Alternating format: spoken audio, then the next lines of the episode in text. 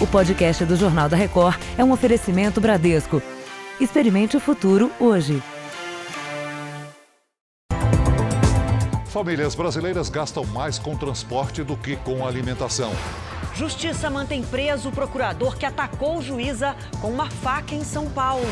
Polícia identifica carro usado para guardar a arma que matou Marielle e Anderson. Bombeiros encontram mais um corpo em Brumadinho. Ministro do Turismo é denunciado por suposto uso de candidaturas laranja. E na série especial, o dia a dia em um dos maiores campos de refugiados do mundo, no Quênia.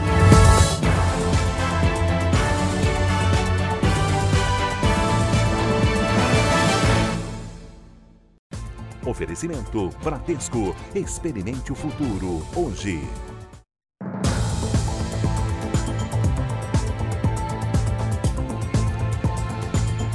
Olá, boa noite para você. A justiça decidiu manter preso o procurador da Fazenda que atacou uma juíza com uma faca dentro do Tribunal Regional Federal em São Paulo. Matheus Carneiro Assunção ficará detido preventivamente na ala psiquiátrica do presídio de Taubaté, no interior do estado. Depois de passar a noite na carceragem da Polícia Federal, Matheus Carneiro Assunção seguiu de viatura para audiência de custódia no Fórum da Justiça Federal. Procurador da Fazenda Nacional, ele foi preso ontem em flagrante por tentativa de homicídio qualificado contra a juíza Louise Filgueiras, na sede do Tribunal Regional Federal, na Avenida Paulista. Segundo testemunhas, ele entrou no prédio com uma faca escondida. Como é procurador, ele entra direto, sem passar pelo detector de metais. Depois de procurar vários desembargadores e não encontrar ninguém, Assunção entrou na sala da juíza. Exaltado, a atacou. Depois ainda arremessou uma jarra de água e só então foi contido por seguranças. Louise Filgueiras foi ferida sem gravidade na altura do pescoço. A justiça converteu em preventiva a prisão em flagrante do agressor, mas a juíza determinou a internação imediata dele num hospital psiquiátrico. Durante a audiência de custódia, o procurador afirmou sofrer de dependência alcoólica e aparentou transtornos mentais. No dia seguinte ao confronto de facções rivais da Zona Norte do Rio de Janeiro, moradores ainda sentiam medo de deixar suas casas para retomar a rotina. Escolas e postos de saúde continuaram fechados. Com patrulhamento reforçado, o dia foi de tensão no complexo da Pedreira, na zona norte do Rio. Policiais armados e carros blindados circularam pelas ruas. O cenário ainda é do confronto, que deixou a comunidade apavorada. Marcas de tiros e as carcaças dos sete ônibus incendiados por traficantes rivais e vizinhos do complexo do Chapadão. Ao lado de um carro queimado, esse morador tenta retomar a rotina. Aí só estou limpando para mais tarde trabalhar. Suspeitos foram levados para a delegacia e um menor apreendido com uma réplica de pistola. Os policiais retiraram das ruas as barricadas formadas por pneus. Postos de saúde e escolas não abriram. Em uma delas, os funcionários que não conseguiram voltar para casa tiveram que dormir na base do improviso. A professora dormiu em cima da mesa.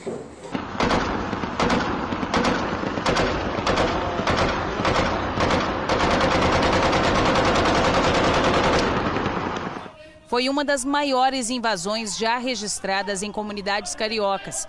Pelo menos três pessoas morreram e outras seis saíram feridas. A noite de terror teve sete ônibus em chamas. Esse daqui é um dos ônibus incendiados que foi recolhido para a garagem depois de ter passado por perícia. Cada veículo destruído, como esse daqui, causa um prejuízo de 450 mil reais para a empresa. Segundo as investigações, os coletivos são queimados por traficantes em pontos estratégicos da comunidade para impedir a chegada da polícia e de integrantes da facção criminosa rival. O complexo do Chapadão, dominado pela maior facção criminosa do Rio, está ao lado do complexo da Pedreira, onde o comércio de drogas é controlado por traficantes rivais.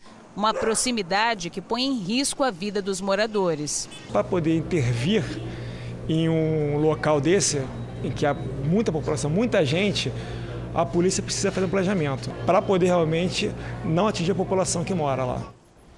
Hoje o JR vai te mostrar detalhes de uma nova lei aprovada pelo Congresso e à espera de sanção do presidente Jair Bolsonaro, que pode ajudar mulheres vítimas de violência. Ela facilita o divórcio nos casos em que processos de agressão estão sendo julgados. No começo, parecia o companheiro ideal. Carinhoso, preocupado comigo, é, sempre me tratava bem. Mas quando ela desconfiou de uma traição e decidiu acabar com o relacionamento, tudo mudou. Ele falava que ia me matar. E matar meus filhos também. Porque ele falou que não ia fazer sentido, então ele ia, ele ia acabar com todo mundo. Foram anos de violência psicológica e física, até que ela fez a denúncia e conseguiu na justiça uma decisão para manter o agressor longe. Se a medida protetiva tenta garantir a segurança imediata da vítima, o rompimento de um vínculo legal, como o casamento, depende de outro processo, mais demorado. Com uma lei aprovada na Câmara dos Deputados, em casos de violência contra a mulher, o divórcio será mais rápido. Processos de agressão correm na justiça criminal, mas divórcio é assunto das varas de família.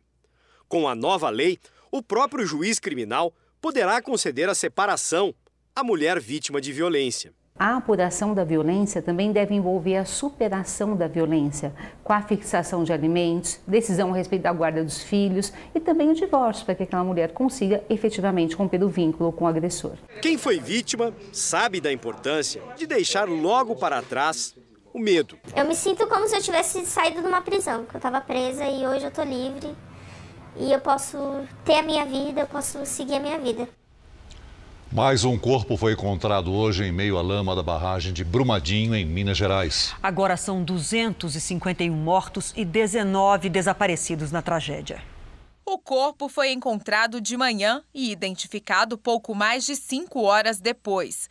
Carlos Henrique de Farias, de 45 anos, era funcionário terceirizado da Vale e trabalhava como motorista. Essa pessoa foi identificada na mesma forma que os últimos quatro, os últimos cinco, na verdade, através da comparação da arcada dentária. Um motorista terceirizado da Vale é, que faria inclusive aniversário agora no dia 9 do 10, completaria seus 46 anos. Os bombeiros acreditam que a vítima encontrada hoje estava na área administrativa da Vale, que fica perto da barragem. Ao ser atingida pela lama, ela teria sido arrastada por 4 quilômetros até a área conhecida como Remanso, onde o corpo foi encontrado. As buscas são feitas com a ajuda de uma retroescavadeira, usada para retirar o material e despejá-lo no solo. Um bombeiro fica ao lado, observando se há algum fragmento de corpo misturado. O mesmo procedimento é repetido três vezes.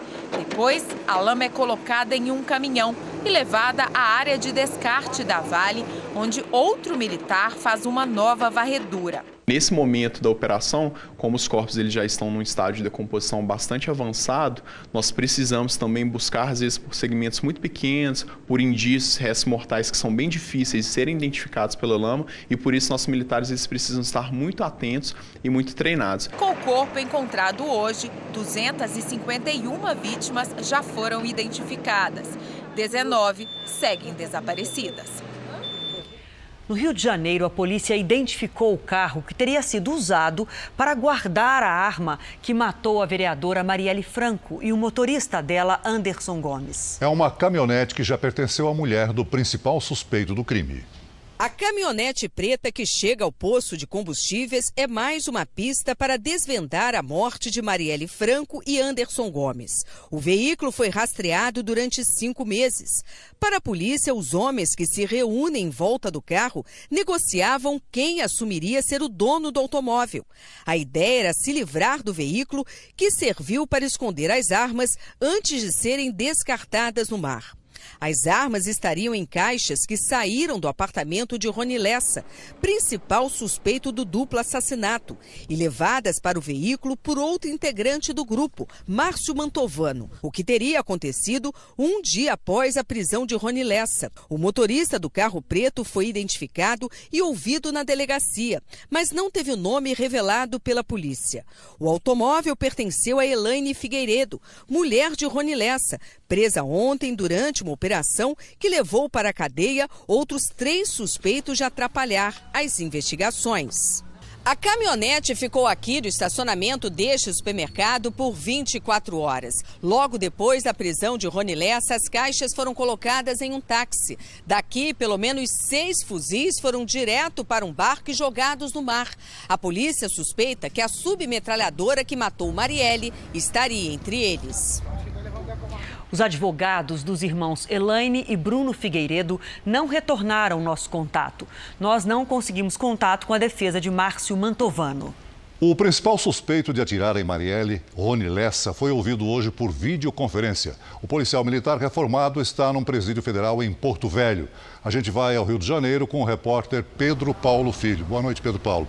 Esse depoimento tem relação com a prisão da mulher dele é, ontem, ela que é suspeita de ajudar a sumir com as armas? Boa noite, Celso. Boa noite a todos. Não, não tem relação. Esse depoimento já estava agendado.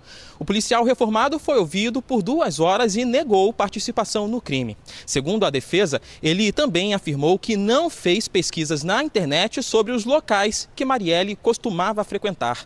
Esse foi o último depoimento do policial antes da justiça decidir se ele vai à júri popular. Rony Lessa está preso desde março. Do Rio de Janeiro, Pedro Paulo Filho. Obrigado, Obrigada, Pedro Paulo. Pedro. O gasto com habitação é a principal despesa dos brasileiros. Em média, representa mais de um terço das contas mensais. E quanto menor a renda, maior o impacto do custo da moradia e da alimentação. São algumas das conclusões da pesquisa de orçamentos familiares de 2018, divulgada hoje pelo IBGE. Quando a Michelle e o marido recebem, já deixam separado o dinheiro do aluguel. Hoje a prioridade aluguel, depois a escola do, do meu filho, perua, luz, gás, assim sucessivamente. Tudo você tem que organizar, tem que. É o jeito brasileiro mesmo. A família da Michelle representa a média das famílias brasileiras que têm despesas mensais em torno de R$ 4.600, segundo o IBGE. Além do aluguel, ainda tem outros gastos de consumo que juntos representam 81% das despesas das famílias brasileiras. O que mais pesa são habitação, transporte e alimentação. Só esses três itens comprometem quase 60% do orçamento doméstico. Sozinha, a alimentação representa em média 14% das despesas dos brasileiros. Mas o peso é diferente, dependendo da renda. Para quem ganha até R$ 1.900, a alimentação representa 22% dos gastos. Para as famílias de renda mais alta, o peso é menor, 7,6%. Quem ganha menos evita comer fora. Eu trago comida, às vezes de casa, congelado e tal, né? Como congelado, né? Mas bem mais em conta, né? Para quem tem renda menor, 80% dos gastos com alimentação vão para a compra de produtos para cozinhar em casa. Só 20% são para comer fora. Quem tem renda mais alta come mais fora. Nesse caso, metade de tudo o que é gasto com alimentação é para refeições em lanchonetes e restaurantes. Eu devo gastar uma média de 500 a 600 reais por mês, mais ou menos. Sempre falta ticket no final do mês. De um modo geral, o IBGE percebeu que a conta não fecha, especialmente quando se trata de famílias de baixa renda. Chama até atenção que em algumas localidades do Brasil, é, você tem a impressão de que as pessoas fazem mágica. É que os recursos não são suficientes ao longo do mês e ela acaba antecipando pagamento, ou seja, fazendo compras com cartão de crédito. Então acaba tendo um processo de bola de neve. Esta pesquisa também mostrou que, pela primeira vez, as despesas com transporte ultrapassaram os gastos com alimentação. Em geral, as famílias gastam 17% com alimentação e 18% com transporte. Agora vamos falar sobre o sarampo, porque começa na próxima segunda-feira uma nova etapa de vacinação contra a doença. Olha só, até o dia 25 de outubro, a meta é vacinar 2 milhões e 600 mil crianças entre seis meses e cinco anos incompletos. Depois começa uma nova fase da campanha. A partir do dia 18 de novembro, a campanha vai ser direcionada para os adultos entre 20 e 29 anos. Nesse caso, a meta é imunizar 13 milhões e 600 mil pessoas. Lembrando que só nos últimos 90 dias, o Brasil já registrou 5.404 casos de sarampo, a maioria aqui no estado de São. Paulo, onde já foram confirmadas nove mortes. E você sabia que o sarampo e a dengue têm alguns sintomas parecidos? O R7.com te ajuda a identificar a diferença. A investigação de uma agência de notícias dos Estados Unidos mostra que 1.700 padres denunciados por abuso sexual e pornografia infantil vivem sem supervisão da Igreja Católica e da polícia. Muitos ainda trabalham com crianças.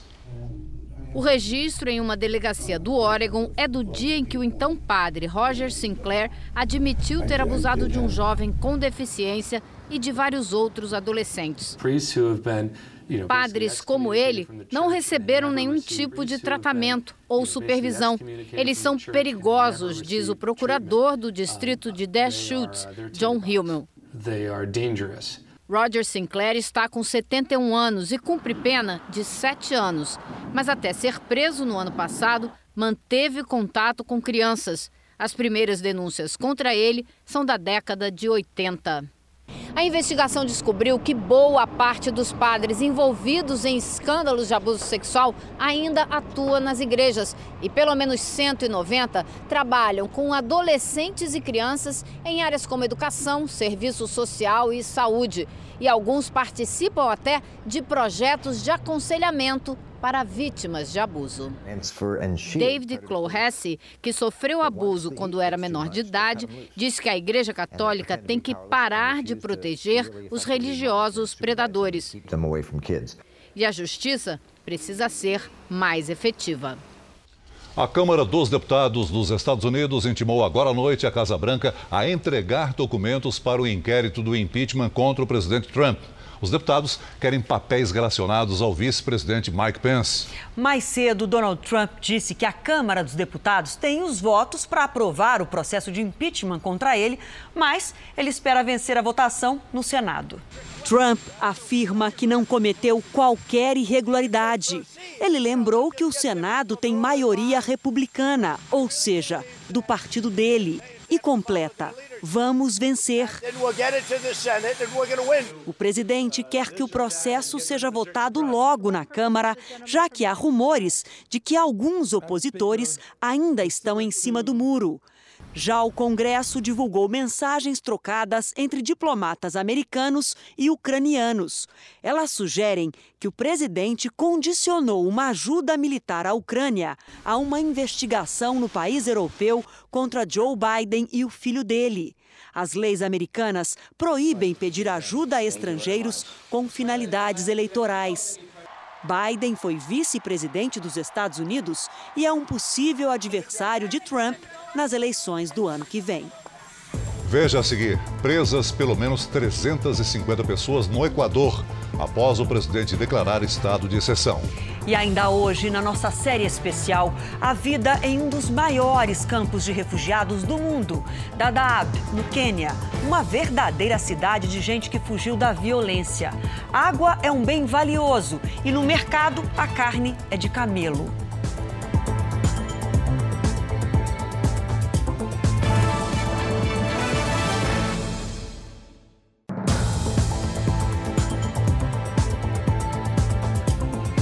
Ministério Público Eleitoral de Minas Gerais denunciou hoje o ministro do Turismo, Marcelo Álvaro Antônio, por suposto uso de candidaturas laranja nas eleições passadas. Outras nove pessoas também foram denunciadas. A denúncia vem no mesmo dia do indiciamento do ministro pela Polícia Federal pelo mesmo motivo. Segundo as investigações, uma parte do fundo destinado a candidaturas de mulheres nas eleições do ano passado teria sido desviada para campanhas de candidaturas de homens. Os principais beneficiados seriam o ministro Marcelo Álvaro Antônio, que se elegeu deputado federal, e o deputado estadual, professor Irineu. Os outros indiciados são três assessores do ministro, dois empresários e quatro candidatas que tiveram acesso ao fundo partidário e não se elegeram. O que existe é de concreto é a notícia de que parte desses recursos foram utilizados para auxílio de outros candidatos também do partido. Então, com base nos documentos apreendidos da gráfica, das gráficas, eh, será instaurado um novo inquérito policial para tentativa de identificação de quais seriam esses candidatos que foram beneficiados. O ministro foi denunciado por associação criminosa, falsidade ideológica eleitoral e apropriação indevida de recursos destinados ao financiamento eleitoral. Agora, cabe à Justiça decidir se acolhe ou não a denúncia. O ministro do Turismo, Marcelo Álvaro Antônio, disse que ainda não foi notificado oficialmente da decisão e vai provar que é inocente. O presidente Bolsonaro deve manter no cargo o ministro do Turismo, Marcelo Álvaro Antônio, até a conclusão das investigações. Hoje, Bolsonaro também falou sobre a questão dos garimpeiros na Amazônia que pediram a ajuda do governo para continuar trabalhando. O presidente falou rapidamente a jornalistas na saída do Palácio da Alvorada. Explicou que o ministro Bento Albuquerque, de Minas e Energia, tenta encontrar soluções para as demandas dos garimpeiros da Amazônia, que esta semana foram ao Palácio do Planalto pedir uma administração militar na região. Conversei com o Bento, o chefe de gabinete dele, e estão buscando uma maneira de atendê-los. Gente, com esse espírito no passado, né, conseguiram derrubar o, o aumentar a nossa, a nossa fronteira a oeste, do, a oeste do Brasil. Bolsonaro também criticou a possibilidade do Supremo Tribunal Federal validar o vazamento de mensagens da Lava Jato divulgadas pelo site The Intercept Brasil. Os arquivos foram obtidos de forma criminosa. O que é criminoso é criminoso, respeita a lei. Igual quebra de sigilo, Seguiu a lei, tudo bem, não seguiu, está errado. O presidente não comentou publicamente o indiciamento do ministro do Turismo. No início da noite, Bolsonaro voltou a ser perguntado sobre a situação de Marcelo Álvaro Antônio, mas evitou o tema. Só me desculpa aí, eu estou com cabeça quente, desculpa. Agora já sou diário, presidente. O indiciamento do ministro pela Polícia Federal repercutiu aqui no Palácio do Planalto. O presidente Jair Bolsonaro quer aguardar a conclusão das investigações para só então tomar uma decisão sobre Marcelo Álvaro Antônio. Por enquanto, a opção é pela permanência do ministro do Turismo. Eu, particularmente, no lugar do Marcelo Álvaro, eu pediria para sair do ministério para me defender com os argumentos na justiça e retornaria à Câmara dos Deputados, onde ele tem mandato para se defender e usar o microfone para defender o seu governo. Todos são inocentes até o trânsito em julgado da sentença penal condenatória. Ponto final. Ele tem condições sim de tocar, é um excelente gestor e vai ter direito a, a, a contraditória, ampla defesa. Você vai ver a seguir. A mancha de óleo que atinge vários estados do Nordeste chega também à Bahia. E o drama de quem teve que deixar o próprio país fugindo das guerras e da fome para viver num campo de refugiados. A vida para no tempo à espera de uma solução. A imagem nas tendas é de uma mala sempre pronta.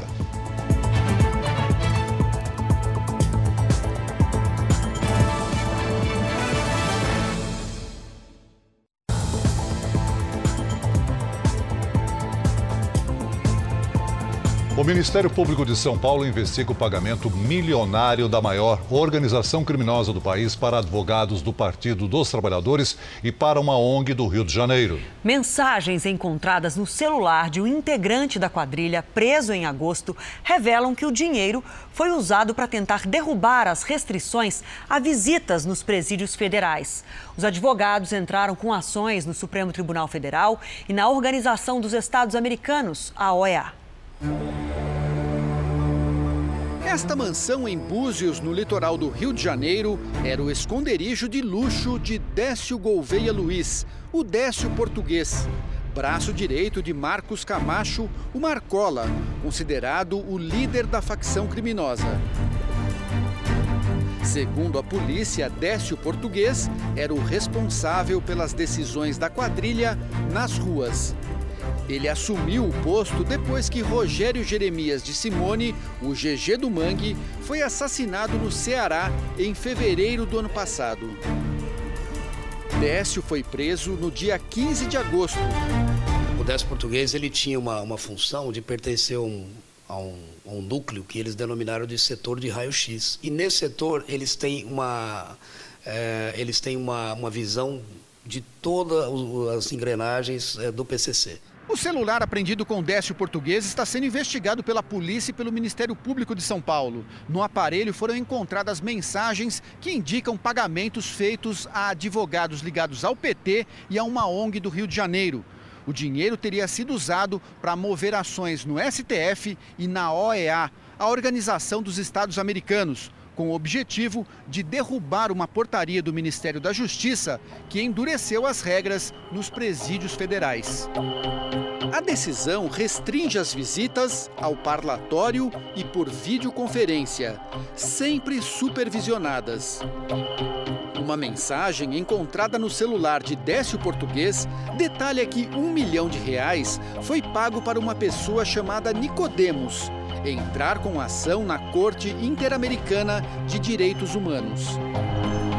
Este documento mostra que, em maio, o advogado Carlos Nicodemos, do Rio de Janeiro, que já disputou eleição para deputado estadual pelo PT, ingressou com uma petição na OEA contra a portaria do Ministério da Justiça. Outro trecho da mensagem encontrada no celular revela que 1 milhão e 500 mil reais teriam sido pagos a um advogado chamado Geraldo. Em 22 de abril de 2019, o advogado Geraldo Luiz Mascarenhas Prado e outros dois colegas entraram com uma ação no Supremo Tribunal Federal, pedindo a anulação da medida por considerá-la inconstitucional. A ação foi movida pela ONG Instituto Anjos da Liberdade e pelo Partido dos Trabalhadores. No processo, há uma procuração da presidente nacional do PT, Gleisi Hoffmann, para o advogado Geraldo Prado atuar em nome do partido no processo. A mensagem encontrada no celular do braço direito de Marcola aponta ainda que o Instituto Anjos da Liberdade deveria receber 700 mil reais. A forma de pagamento acertada com os advogados também chamou a atenção dos promotores. Entrada de 500 mil reais para Carlos Nicodemos, outros 500 mil reais para Geraldo Prado e o restante parcelado em oito vezes totalizando 1 milhão e 700 mil reais. No fim da mensagem, uma observação dos criminosos. Os 500 mil reais que faltam é do Nicodemos e condicionam o pagamento da segunda parte ao êxito na corte. O atual relator da ação no Supremo Tribunal Federal é o ministro Edson Fachin, em maio, o Ministério Público Federal considerou improcedente o pedido da ONG e do PT. A ação no STF ainda não tem data para ser julgada. O Partido dos Trabalhadores afirmou que ajuizou, junto com o Instituto Anjos da Liberdade, uma ação contra a portaria 157 do Ministério da Justiça para proteger os direitos de familiares dos presos. O PT disse ainda que desconhece qualquer suposta relação dos advogados e do Instituto Anjos da Liberdade com organizações criminosas e repudia qualquer tentativa de associar o partido ao crime. O advogado Carlos Nicodemos disse que a mensagem encontrada no celular de Décio Português não tem procedência e que entrou com processo na Organização dos Estados Americanos contra a portaria do Ministério da Justiça em nome do Instituto Anjos da Liberdade. O advogado geral Geraldo Prado afirmou que foi pago pelo Instituto Anjos da Liberdade para ingressar com ação no Supremo Tribunal Federal. Ele nega ter recebido dinheiro do crime organizado. A defesa do Instituto Anjos da Liberdade foi procurada e não respondeu ao nosso contato. Marcelo Odebrecht prestou depoimento hoje num processo que investiga o recebimento de propina pelo ex-presidente Lula e ministros do governo dele. O processo investiga a atuação do ex-presidente Lula para favorecer obras da Odebrecht em Angola, financiadas pelo BNDES, em troca de apoio político foram ouvidos na décima vara de Brasília Marcelo Odebrecht, um dos donos da construtora, e os ex-diretores Walter Lana e Benedito Barbosa. A suspeita do Ministério Público é a de que o governo atuou para aumentar o valor de um empréstimo que chegou a um bilhão de dólares, o equivalente a 4 bilhões de reais. Em contrapartida, o governo petista teria recebido propina da Odebrecht para financiar as campanhas do partido. O valor, na verdade, não foi de pronto 40 milhões. Pelos e-mails se percebe que o valor começou com 30, depois chegou-se a aventar 50 e acabou se fechando em 40 milhões. E que depois eu fui ao Palocci e, e negociei com ele uma redução desse valor por conta dos custos de geração. Também respondem ao processo dois ex-ministros, Antônio Palocci e Paulo Bernardo.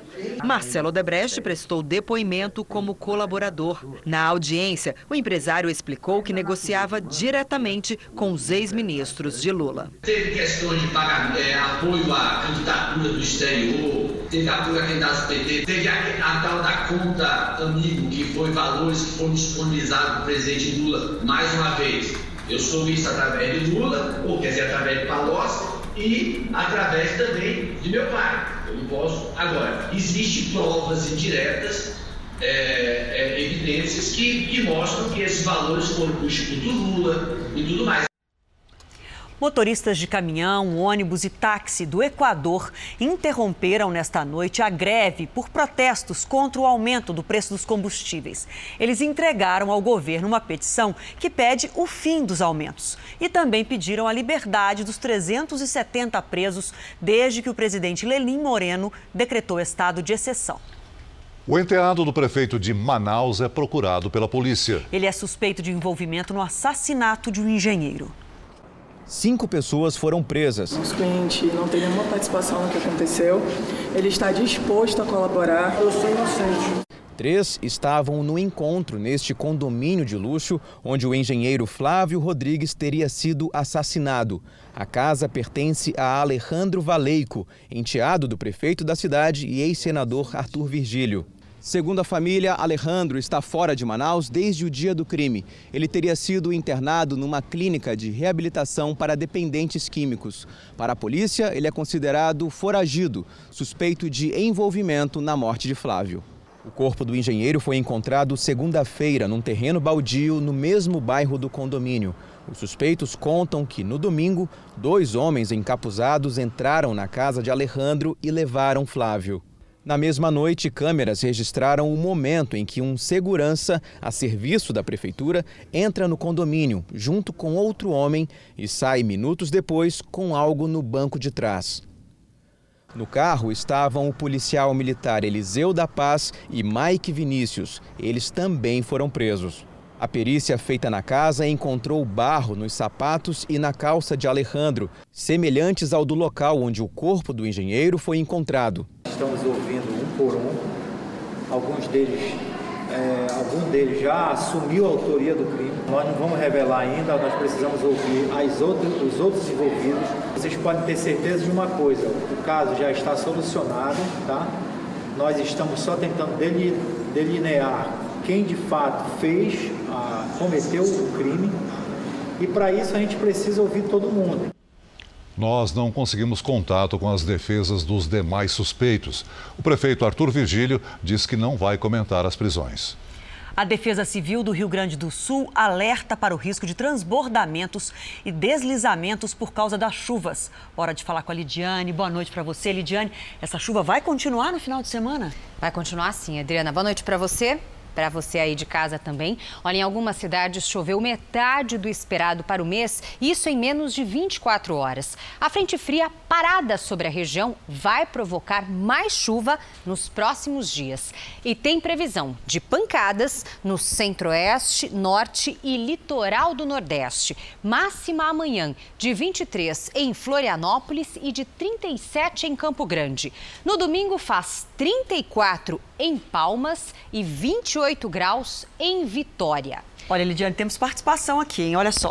É, dois pedidos hoje. Um deles vem de Porto Alegre. Quem está pedindo é a Tamara Fili Calef. Será que é Tamara? Deve ser. Ou Tamara? Tamara. É. Bom, Tamara ou Tamara, vamos lá falar sobre Porto Alegre. Olha só. Risco para alagamentos na região metropolitana de Porto Alegre. O sol volta por aí só na segunda-feira. Máxima de 22 e 21 graus. Agora, outro pedido que vem de uma cidade de um nome curioso. O nome da cidade é Mari, na Paraíba. E quem pede tempo delivery é a Maria Félix. Olha a audiência aí, hein? em todo lugar. Muito Nossa, bem. É. Maria, aí em Mari vem chuvinha à tarde, só para aliviar o calor de 30 graus que vai fazer, tempo bem quente por aí. E arrematando aqui em São Paulo, aquelas variações típicas da primavera. Amanhã, calor de 33, no domingo, 28 graus com chance de chuva e ventania à tarde. E aí na segunda-feira, a diferença 22 graus, preparando aí para uma semana bem fria e molhada, bem diferente do que tivemos. A chuva está voltando então. Voltando. Obrigada. Bom Até fim de semana, semana, que vem para você também. E agora eu te peço ajuda no Jornal da Record para escolher a nossa pauta. Nós temos duas sugestões de reportagem para você dizer qual prefere. Uma delas fala sobre saúde. Será que você faz tudo certo para controlar o colesterol ruim e os triglicérides?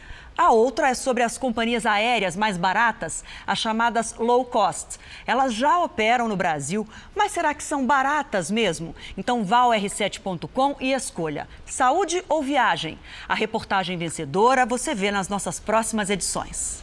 Manchas de óleo apareceram no litoral da Bahia. Agora todos os estados do Nordeste foram afetados. Em Sergipe, uma praia de Aracaju amanheceu com uma espessa camada de óleo. A imagem impressiona. A mancha na praia de Aracaju foi identificada na manhã desta sexta-feira. Amostras foram recolhidas para análise e, para os órgãos responsáveis, é um crime ambiental. O ato é um ato criminoso, mas a gente não tem a quem atribuir a autoria ainda desse lamentável ocorrido. Uma força-tarefa foi mobilizada para conter o avanço da mancha. Nesta área de pedras, o trabalho é mais difícil. Um caminhão hidráulico faz a retirada do óleo no mar. A preocupação também com o litoral norte, já que as manchas voltaram a aparecer. A mancha de óleo chegou ao litoral baiano. A poluição alcança agora o litoral de todos os nove estados do Nordeste. O nosso papel é tentar identificar é, a fonte contaminante, se fosse possível já até cessar, cessar essa fonte e avaliar o impacto desse óleo. A investigação para identificar a origem do crime ambiental está sendo realizada pela Polícia Federal com o auxílio da Marinha e órgãos ambientais. A primeira análise feita do material coletado aponta para um tipo de óleo não produzido nem comercializado no Brasil. Fica no Quênia o terceiro maior campo de refugiados do mundo. São pessoas que fogem da violência, das guerras, da fome. Mas quando chegam ao campo, os refugiados já não podem sair a não ser para voltar aos países de origem. A vida então fica como que suspensa, à espera do que o destino reserva para cada um.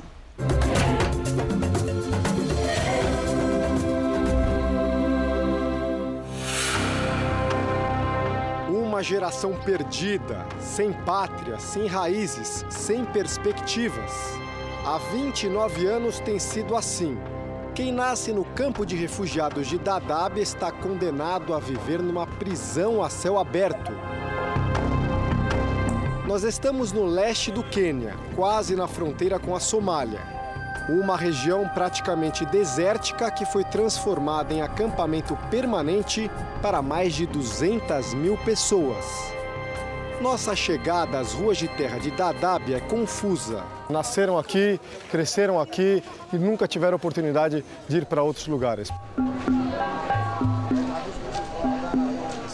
Mohamed Jimal, de 26 anos, explica melhor. Eu nunca pude sair do campo porque a polícia queniana não permite que refugiados possam ir para outros lugares do país. Quem quiser sair daqui vai colocar a vida em risco ou será preso.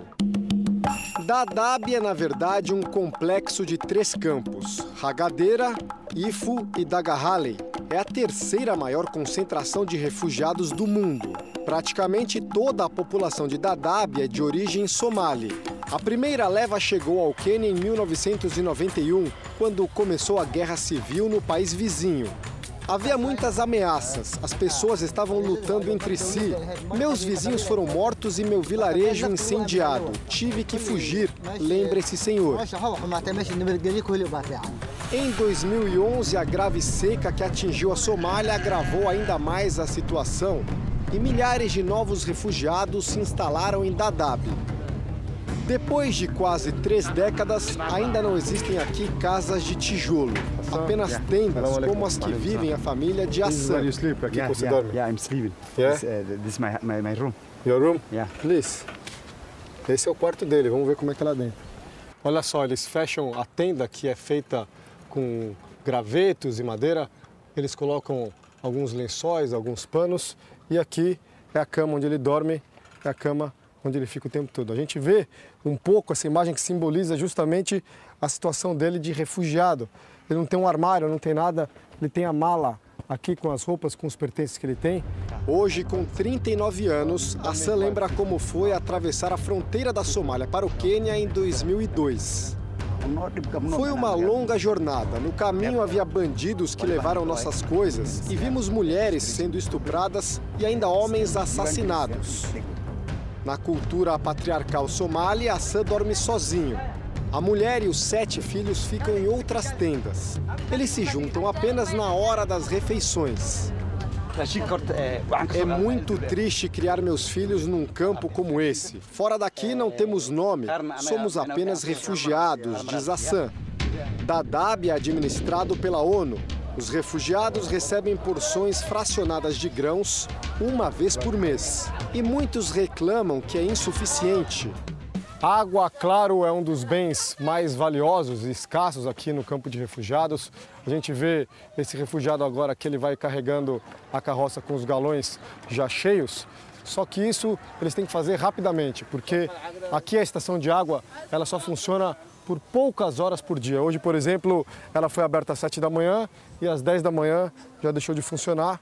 Se a gente puxar aqui para tentar tirar água, abrir, já não sai mais nada. Com uma população tão grande, Dadaab tem uma dinâmica parecida como a de uma cidade no deserto. No trânsito, prevalecem as carroças carregadas de madeira, usada como combustível para cozinhar. Nas ruas há todo tipo de comércio e muito mais. Mesmo em meio aos refugiados, há muitas oportunidades de negócio. A gente vê aqui um mercado de animais popular, movimentado. São comerciantes que vêm de outras partes do Quênia e até da Somália, cruzam a fronteira para vender os bichos aqui. E os principais animais que são vendidos, claro, são os camelos e custa caro. Um bicho desse é vendido por cerca de 3 mil reais. Isso porque o camelo aguenta muito tempo sem água, também ele resiste ao calor e ainda provê leite para as famílias beberem e para ser vendido no mercado. Por causa da seca, cada vez menos animais chegam até aqui, reclama esse vendedor. E muitos ainda terminam nos açougues de Dadaab, como esse. Então eles estão mostrando para a gente aqui algumas carnes. Ah, aqui é cabra, ali é camelo, é muito agradável porque, claro, tem muita mosca, tem muita confusão. How much for what? 400. 1 kg. 1 kg is 400. 400. Então, um pedaço de carne como esse aqui custa 16 reais. Pouco interessado em comprar a carne, digo aos vendedores que o preço é muito alto. Eles reclamam do meu comentário, mas no fim tudo acaba num abraço. Em algumas partes de Dadaab, a pobreza é ainda mais evidente. São os refugiados que chegaram ao Quênia recentemente e mal conseguiram se instalar. É o caso de Ratuma. Ela nasceu em Dadaab, mas tentou voltar à Somália, onde os confrontos entre rebeldes e forças do governo continuam. Lá foi abandonada, grávida, pelo marido. E agora está de volta ao campo com 20 anos, dois filhos pequenos e ainda responsável pela irmã mais nova. É um pesadelo, tive o meu status de refugiada negado. Vivo de favores, se a polícia me pegar, serei presa, diz Ratuma. O que eles dizem nos campos é que nada é tão doloroso quanto os conflitos na Somália. Pelo menos aqui existe paz. O que a gente vê aqui é simpatia do povo, mesmo em condições tão adversas, todos de braços abertos, nos convidando para entrar em suas casas. Governo do Quênia tem o plano de fechar o complexo de Dadaab. O argumento é de que, em meio aos refugiados, há militantes do grupo radical islâmico Al-Shabaab, responsável por ataques terroristas no país. A população de Dadaab se apavora com a possibilidade de ser expulsa daqui não quero ficar nos campos para o resto da minha vida, mas se a gente voltar para a Somália agora, não teremos casa e nem animais, apenas medo e ameaças, diz Abshira. Sem a chance de prosperar na Somália e sem jamais terem sido aceitos como imigrantes no Quênia, Os refugiados de Dadaab apenas sobrevivem nesta terra árida e triste.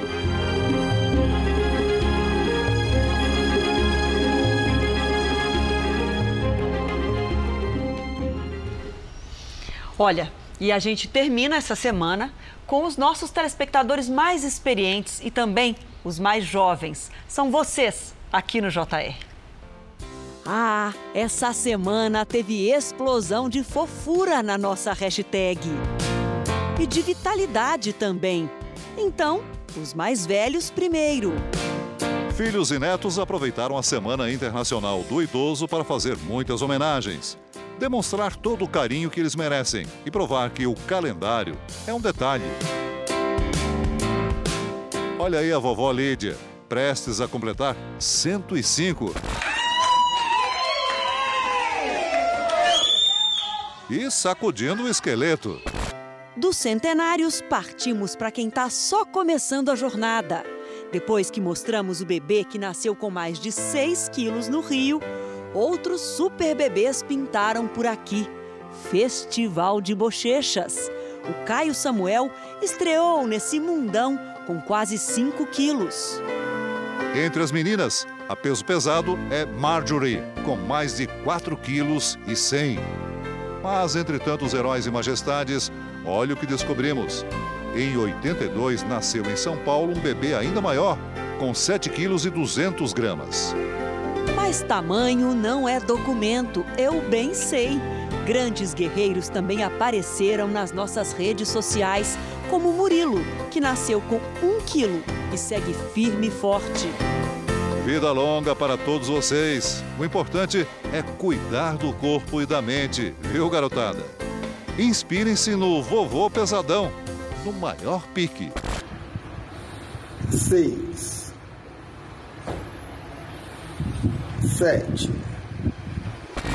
Ou no Papai Lico, que aos 90 se joga na ioga. E para terminar, beijinho, beijinho, tchau, tchau, porque sextou e amanhã eu tô de folga.